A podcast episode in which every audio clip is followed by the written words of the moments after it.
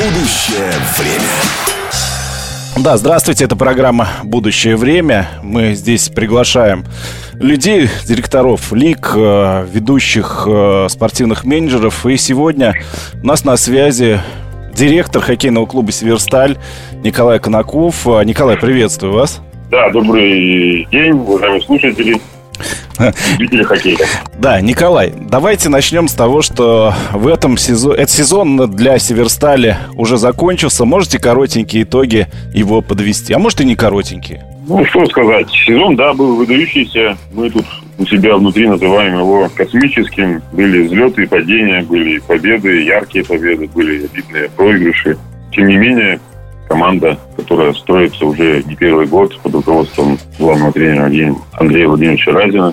А, ну, скажем так, более мужает, крепнет, ну и, соответственно, показывает результат. Да, был плей-офф, была очень серьезная и плотная борьба с «Динамо», поэтому дошло до последнего седьмого решающего матча. Ну, спорт есть спорт. Мы не, не огорчаемся, не унываем, все у нас еще впереди. Андрей Владимирович у нас подписан имеет действующий контракт на следующий год. Поэтому команда у нас молодая. И все, кто, кого заканчивает контракт, они становятся ограниченно свободными агентами. И, в принципе, просто так из команду не покинут. То есть, если удастся покинуть, только через компенсацию. Угу. А скажите, ну не обидно было проигрывать, э, когда вы до седьмого матча дошли против «Динамо»? Ну, я могу сказать одно, что мы и так прыгнули выше головы, и любое знаковое событие или вот этот э, матч, который был шестой в Череповце, это показатель того, что показатель работы, показатель упорства, самоотдачи игроков и команды в целом. Ну, Поэтому тут, э, ну, не, ну, как бы понятно, что с спортивной точки зрения может быть чуть-чуть обидно, но во всем остальном такой подарок городу там, в связи с пандемией зрители там не всегда могли попасть на стадион, но сейчас, по крайней мере, все это стихло, ослабло, и на последних матчах у нас были полные аншлаги. В принципе, все довольны, все рады. То есть это и была основная задача Северстали в этом сезоне, да, доставить э, радость э, болельщикам череповецким. Ну да, на фоне того, что вот э, второй год у нас, второй сезон, даже, наверное, уже больше, чем второй сезон и пандемия, ограничения. У нас, например, в прошлом сезоне было 9 домашних матчей без зрителей, что очень как бы, сказалось именно на общественном мнении и всем остальном. Поэтому этом году решили, не то что решили, а хотели там подарить там праздник, большой хоккей, чтобы он вернулся в Череповец, чтобы в едином порыве все зрители, болельщики могли воочию видать. Да, а вот, э, собственно, вы так ратуете за болельщиков. Это просто для поддержки команды или это вот э, то, что деньги за билеты приходят, это для Северстали ощутимый плюс э, в казну клуба. Ну, могу сказать, что не то чтобы у нас какие-то там космические цены от продаж билетов, у нас, между прочим, самые дешевые билеты во всей лиге. То есть у нас э, больше социальный проект, скажем так, uh-huh. чем коммерческий, поэтому э, заработать на зрителях, ну, это не стоит задачей. Понятно, что это сопутствующие доходы, но тем не менее, они в бюджете клуба имеют очень малый процент. Я напоминаю, что мы разговариваем с директором хоккейного клуба «Северсталь» Николаем Конаком. Николай, ну хорошо, мы поняли, да, все-таки радость для зрителей, э, все такое. И все же Северсталь в этом сезоне, во всяком случае уже точно в этом, э, приказала себе жить посредством. И вы один из тех людей, который за этим следит. Оцените как-то вот именно это в плюс, в минус, или, может быть, что-то не получилось в этом сезоне? Могу сказать точно, что Северсталь всегда на время ее существования хоккейный клуб живет посредством. Uh-huh. Потому что наш основной спонсор это ПАО Северсталь, это гигант э, международного уровня. И, соответственно, они так, точно так же руководство комбината и менеджеры требуют о том, что мы соблюдали вот эту финансовую грамотность и, uh-huh. в первую очередь, следили за бюджетом. То есть мы не можем, составляя бюджет, э, делать его там дефицитным. Поэтому во главу угла э, ставится вопрос о соблюдении финансовых э, обязательств. Это в первую очередь перед игроками, тренерами, персоналом и так далее. Поэтому мы никогда, скажем так, не гнались за... Не было у нас гонки бюджетов, и мы всегда жили посредством. Да, у нас есть э, возможность э, там, привлекать дополнительные средства, там, коммерческие средства. У нас есть служба коммерческая, которая там, да. Со спонсорами работает. Сейчас вот очень сильно букмекеры э, в спорт входят, поэтому работа ведется и дополнительные средства привлекаются. Соответственно, эти средства опускаются. Ну, мы смотрим на что очень ну, в те направления, которые нам важны. Э, я уже упомянул, что хоккейный клуб «Северсталь» является команда «Северсталь» одна из самых молодых. Поэтому у нас уже не первый год, там, третий, четвертый делается упор на наших воспитанников. У нас есть молодежная команда «Алмаз», юниорская команда «Металлург», которая в НМХЛ играет, и школа с полным циклом, там, 10 возрастов. Поэтому упор делается именно на молодежь, которая будет в перспективе подпитывать основную команду. Это несомненно, да, и это на самом деле здорово. А, плюс ко всему, там продолжался же сезон для молодежной команды. Алмаз, правда, вчера крупно уступили Локомотиву, да? А, Лока 0-7. Ну, да, да. Ну, Лока тоже можно понять. Они в основной команды не прошли дальше, и у них есть команда на Востоке. Лока 76 тоже закончил выступление. Теперь это единственная команда, которая выступает на, скажем так, на высоком уровне, поэтому там туда брошены все силы и средства. Ну, в принципе, борьба была, в принципе, могли зацепиться еще на матчах, которые играли в Ярославле, поэтому, ну, как говорится, спорт и спорт. Вчера, кстати, более, более настроенный был Лока, нежели чем у нас. А я напоминаю, что а, мы сейчас разговариваем с директором хоккейного клуба «Северсталь» э, Николаем Конаковым. Николай, да, вы уже не раз отметили, даже за время нашей беседы, что у вас очень молодая команда. Я действительно посмотрел ваш ростер. Э, ребята 2001 года, 2002 есть. А, как э, они умудряются играть без длительных спадов. Вот надо сказать, что в самом начале там а, было несколько матчей, которые Северсталь проиграла подряд, а потом вот этих э, провалов ну, практически не было по ходу сезона, или было очень мало?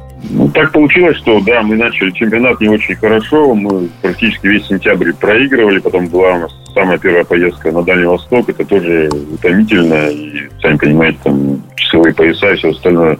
После этого собрались, организовались, там, подвели какие-то итоги, сделали какие-то выводы, у нас там были кадровые изменения в составе. И с этого момента все пошло-поехало. Мы там выдали серию там, из 9 матчей победных, там, и набрали что-то 20 очков там непрерывно. Поэтому это все сказывается, и с опытом приходит и так далее. А да, насчет молодежи, мы говорим, что тот же Андрей Владимирович, он любит играть молодыми, да, и дает им всем возможность вот тот же Никита Гуслистов, который 2002 года рождения, в прошлом году был самый молодой хитрик российский, сделал. Ну, да. Капитаном команды КХЛ был, и поэтому он в этом году, являясь лимитчиком, все-таки 2002 год это еще лимитчик для основной команды, но он уже был основным игроком состава, то есть он являлся как таковым, как лимитчиком. Поэтому шансы даем везде и всегда. И там у нас была ситуация с вратарями, то есть у нас сначала их было, основной вратарь там Подъепольский травмировался, мы по играли вторым, там, скажем так, и третьим номером, там, Шостак, э, Шугаев. Но когда Подъепольский выздоровел, там тоже это пандемия какие-то свои следы оставляла. И у нас, например, Королев 2003 года вратарь из молодежной команды сделал победный матч, например, в КХЛ. Для него это был первый матч КХЛ, и он оказался победным. Поэтому риск в первую очередь, но и все-таки дать надежду и возможность молодым игрокам развиваться, почувствовать э, большой хоккей, взрослый хоккей. В принципе, у нас есть для этого возможности, поэтому мы не боимся, не боимся играть молодым. А то, что вы не боитесь, это хорошо, но рассматривался ли вариант э, на случай, если, ну вот, молодые не покатят? Ну, понятно, что это мы просеиваем сито, да, то есть у нас нет там одного молодого, которого мы там одну игру ставим, другую не ставим. У нас, если заметить, э, по ходу сезона из молодежной команды там точно по цифрам не могу сказать, порядка 10 человек прошли через и тренировочные сборы летние, и по ходу сезона были привлечены к тренировкам э, основной команды, ездили с командой. Ну, понятно, что они там были там запасными, но ребята это все видят. И принципе, есть выбор, есть скамейка, и, соответственно, там смотрится и по эмоциональному настрою, по физическим кондициям, может ли тот или иной игрок принять в конкретно в этом матче участие. Николай, ну вот вы фанат своего дела, да, я читал вашу биографию, как вы поднимались, да, до основной команды. А много ли еще вот таких фанатов, вот именно Череповца, Северстали в вашей команде сейчас? Ну, я так сильно не следовал. Я знаю, что вот, например, в школе у нас э, школа там имеет тренера, они там по 30 там, и по 40 лет. Они преданы клубу и, соответственно, работают там на благо клуба. Там, уже ветераны есть, которые прошли через э, систему клуба именно не хоккейная, а административная. То есть там начальники команд, там еще что-то. Тем не менее, после выхода, ну, назовем так, на пенсию, они продолжают работать там, с теми же ветеранами. И на данный момент, ну, э, как, как сказать правильно, состав или штатное расписание там преобладает местными работниками, которые уже не один год в хоккейном клубе. В принципе, все преданы делу, э, ну, живут, скажем так, мы живем в большой дружной семье. Поэтому, в принципе, у всех есть шанс там, подняться по карьерной лестнице и, зарекомендовать себя и показать себя. А вы вот сейчас э, понимаете, что фактически показали пример э, всей хоккейной России. Я просто знаю людей, которые в Москве э, в этом сезоне стали более пристально следить за Северстали и поддерживать команду. Ну да, понимаем, что мы как-то выбиваемся из общей колеи, но тем не менее это наша, наша, скажем так, инициатива, наш путь, и мы его проходим. Сейчас понятно, что в связи с, там, со всеми событиями. Следующий год будет для континентальной лиги очень сложным. Э, большая вероятность, что не будет э, иностранцев, будет сделана ставка на российских, отечественных игроков. И поэтому ну, так случилось, что мы предугадали эту ситуацию в плане того, что э, лучше надеяться на своих, нежели чем на на иностранцев, назовем так. Так это, это же не было случайностью, вот как вы говорите, то, что вы предугадали, это же не было случайностью, вы целенаправленно к этому шли? Ну, мы, в принципе, пропагандируем это, то есть мы хотим развивать и давать шансы всем, кто заинтересован в хоккее. Ну, в принципе, хоккей Череповце, он не родился вчера, он ну да. Клубу в прошлом году было 65 лет. Ну да, да. Да, и такие фамилии, как там Юшкевич, да, там дальше там Киселевич, тот же Шипачев, это все воспитанники хоккейной школы Северсталь. И понятно, что кто-то именно родились, как Вадим Шипачев в Череповце. Там, Киселевич там был, соответственно, родители его привезли там в девятилетнем возрасте, но он закончил нашу школу, прошел. Олимпийский чемпион теперь. Да, ну да, олимпийский чемпион. Поэтому так вот, если посчитать, э, через нашу школу, через наш клуб прошло ну, не один десяток людей, которые там не то чтобы там на уровне России, там, на мировом уровне играли, там, на Олимпийских играх, там тот же Павел Бучневич сейчас в НХЛ играет. Да, Сент-Луис и лидер, да, да. Да, поэтому мы гордимся этими ребятами. И, и говорим всем, показываем, что есть возможность, есть, э, э, скажем так, э, мотивация для того, чтобы сделать, э, бросить взгляд на своих воспитанников. Да, Вологодская область, в принципе, большая. Мы сейчас работаем с департаментом спорта Вологодской области, чтобы охватить всю Вологодскую область и привлекать одаренных, там, талантливых мальчишек в хоккейный клуб «Северсталь». И это прекрасно. Николай, вы ведь э, человек уже такой серьезный менеджер. А на вас уже многие тоже в России, как и на вашу команду, обратили внимание. А как в следующем сезоне будет жить континентальная хоккейная лига? У вас есть какие-то предположения? Ну, в связи с тем, что Россию отстранили от всех международных соревнований, в том числе и по хоккею, да. Даже на Евротур, да. Евротур и чемпионат мира, поэтому я так предполагаю, что это будет некий, ну, не назову так, ну, мы по-своему называем чемпионат СССР. То есть у нас есть Беларусь, Казахстан, возможно, пару команд из Беларуси будет, то есть там них еще есть команда, кроме Динамо, Казахстан. Соответственно, будем играть э, свой какой-то внутренний чемпионат. Возможно, вчера прошел слух о том, что там Югра может вернуться и Лада. Поэтому, в принципе, так к этому все идет.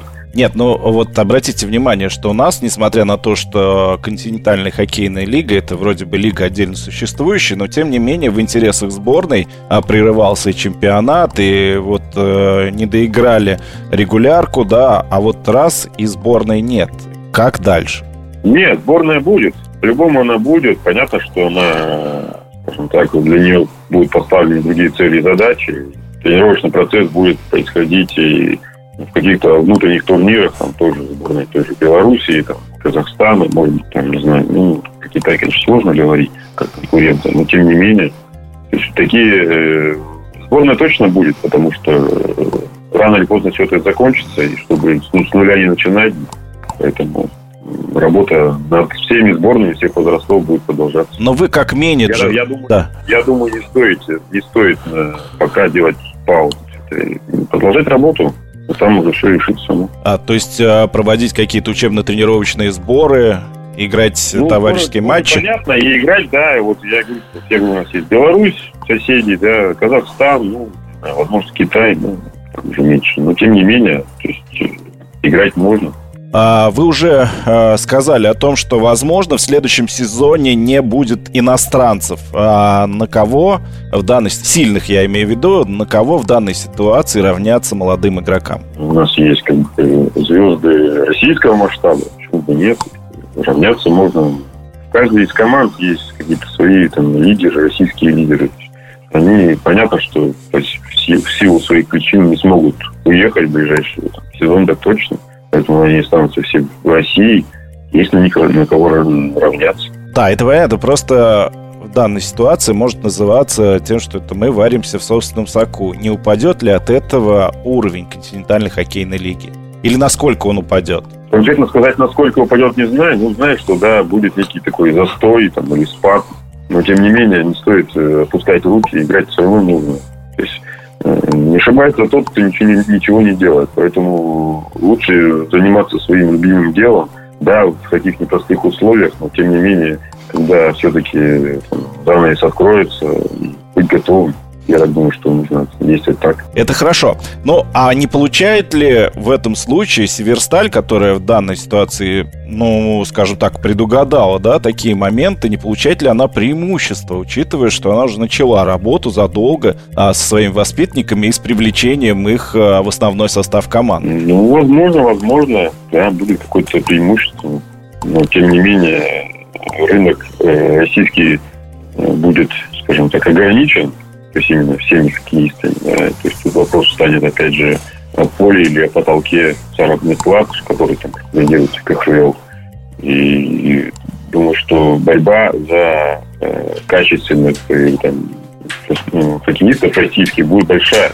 Будут какие-то такие трансферы между клубами. Я думаю, что высвободившиеся деньги там, от иностранцев, они будут потрачены на это. То есть заполучить качественных э, российских хоккеистов.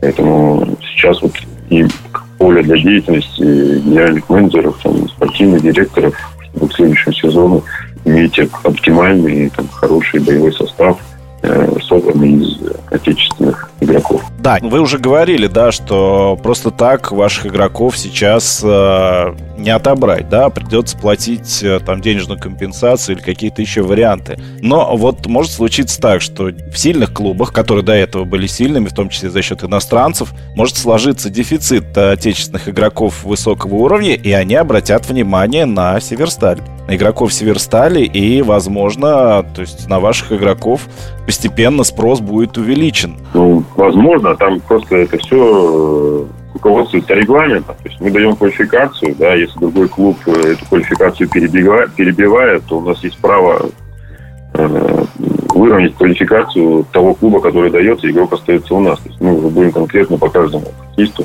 смотреть, какие там деньги, там, какие средства и так далее. А с другой стороны, вот вы говорите, что клуб КХЛ будет смотреть на Северсталь. Мы вот уже сейчас смотрим, например, на высшую лигу. Сейчас они как раз идет плей-офф, у нас главный тренер уехал в Екатеринбург там смотреть э, те команды, которые играют. Соответственно, есть у нас там ряд э, тоже тренеров, которые э, уехали смотреть именно высшую лигу, и мы ищем там уже игроков. Поэтому у каждого свой уровень доходов и расходов, соответственно, каждый клуб будет смотреть в своем рынке, скажем так, в своем ценовом диапазоне игроков. То есть э, гонка бюджетов, э, которая, возможно, произойдет, вас не страшит? Ну, сейчас не то время, чтобы вообще, в принципе, гонкой заниматься. Сейчас очень будет все консервативно, насколько я понимаю. И те средства, которые нам гарантировали, ну, понятно, что мы их получим, а раздувать там нет смысла. Поэтому э, думаю, что крайней мере, Академия Гуцерсаль в том бюджете, который у нас там, намечен да, на 22-23 год, мы в нем э, останемся, и даже, я так понимаю, что нам будет э, поставлена задача там, экономить там, или еще что-то сделать, чтобы э, быть в бюджете. То есть задача на следующий сезон уже поставлена перед Северсталью? Не, не, у нас еще буквально плей закончился там два дня назад. Э, сейчас дали передышку, распустили команду. Нужно все-таки этот, переварить все, осознать, отдохнуть и так далее. Примерно это будет ближе к середине апреля. То есть соберемся тренерским штабом, будет назначен наблюдательный совет, и когда уже будет поставлена там, цели и задачи на следующий сезон и вообще ситуация в принципе, в хоккее, в частности, в Череповце. А я напоминаю, что э, мы общаемся с Николаем Конаковым, директором хоккейного клуба «Северсталь». У нас осталось буквально несколько минут э, для того, чтобы, э, собственно, поговорить об этом замечательном клубе, который взорвал в этом году общественность хоккейную в этом сезоне, да, влюбил в себя многих э, нейтральных поклонников хоккея. Э, уже понятно, что сейчас вы упомянули, Николай, что команду сейчас пока распустили, да, потом все соберутся, будут подводить итоги сезона и сезона положительного. А может ли э, в следующем сезоне, по вашему мнению, Северсталь замахнуться на большее? И как вы думаете, останется ли вот именно таким формат проведения регулярного чемпионата континентальной хоккейной лиги? Ну, в первую очередь, есть предпосылки для того, что вы сейчас сказали. Да, у нас остается тренерский штаб, э, главный тренер. Э, в принципе, все игроки, которые прошли через нашу, скажем так, команду, систему, э, они могут остаться или останутся, или кого мы там захотим оставить, оставить и уже там, скажем так, точечно какие-то позиции заменить. Поэтому костяк есть, управление есть, бюджет есть. Я думаю, что мы неком, скажем так, приоритетном положении находимся. То есть у нас, в принципе, все предопределено, скажем так. Вот, а то, что будет другой формат чемпионата КХЛ, ну, ушли там Динамо Рига и Дёки, да, ну, придут там юности из Белоруссии, там, Пекин, э, Кунлун, в принципе, подтвердил, что он остается. Единственное, что вопрос, решается вопрос, будет ли он в Мутищах или в Пекине. Там, это уже технический момент. И если добавятся там Лада и Югра, то есть календарь не должен там, претерпеть изменения. Да, и следующий сезон будет не олимпийский, и будет там полные круги, и сыграем все там 60, сколько там, 62 матча, обычный чемпионат есть. Ну, в зависимости от количества команд и календарь будет не такой плотный, потому что не будет пауз на Евротуры, там, на Олимпийские игры. Я думаю, что вот следующий календарь будет комфортным для всех команд. Будет время и для отдыха, и подготовки к матчам. И он будет более там, размеренный. И не будет такое, что мы в 10 матчей играли 6... Э, за 10 дней играли 6 матчей там, через день. Ну, это прям такой космос. И такие прям были вложены силы и средства для преодоления этого. Думаю, что календарь будет благоприятный. Да, это, это, кстати, интересно, да, по поводу календаря. А хоккеисты вот э, не расслабятся из-за этого, что у них календарь будет более свободный. Например, они будут играть раз в три дня. Ну, это больше будет э, влиять на их восстановление, на подготовку. Может быть, больше внимания будет уделено там тактике, там, может быть, физике и так далее. Поэтому, наоборот, мне кажется, более зрелищный хоккей. И понятно, что когда команда играет через день, они там уставшие, и результат там, непредсказуем. Бывает то, что у нас был случай, там, играя, ведя в счете 4-0, там, в Сочи с тем же, да, uh-huh. поиграть 4-5. Ну, как бы это все сказывается эмоционально, и физически, там, и так далее. Ну, что таких вот, э, скажем так, экстремумов не будет, там, будет более-менее размеренная игра. Мы говорили с вами про отъезд э, иностранных игроков, а вот э, потеря Йокерита и Рижского Динамо скажется на, я не знаю, на восприятии континентальной хоккейной лиги. Для вас этот выезд, допустим, в Ригу и в Хельсинки – это потеря?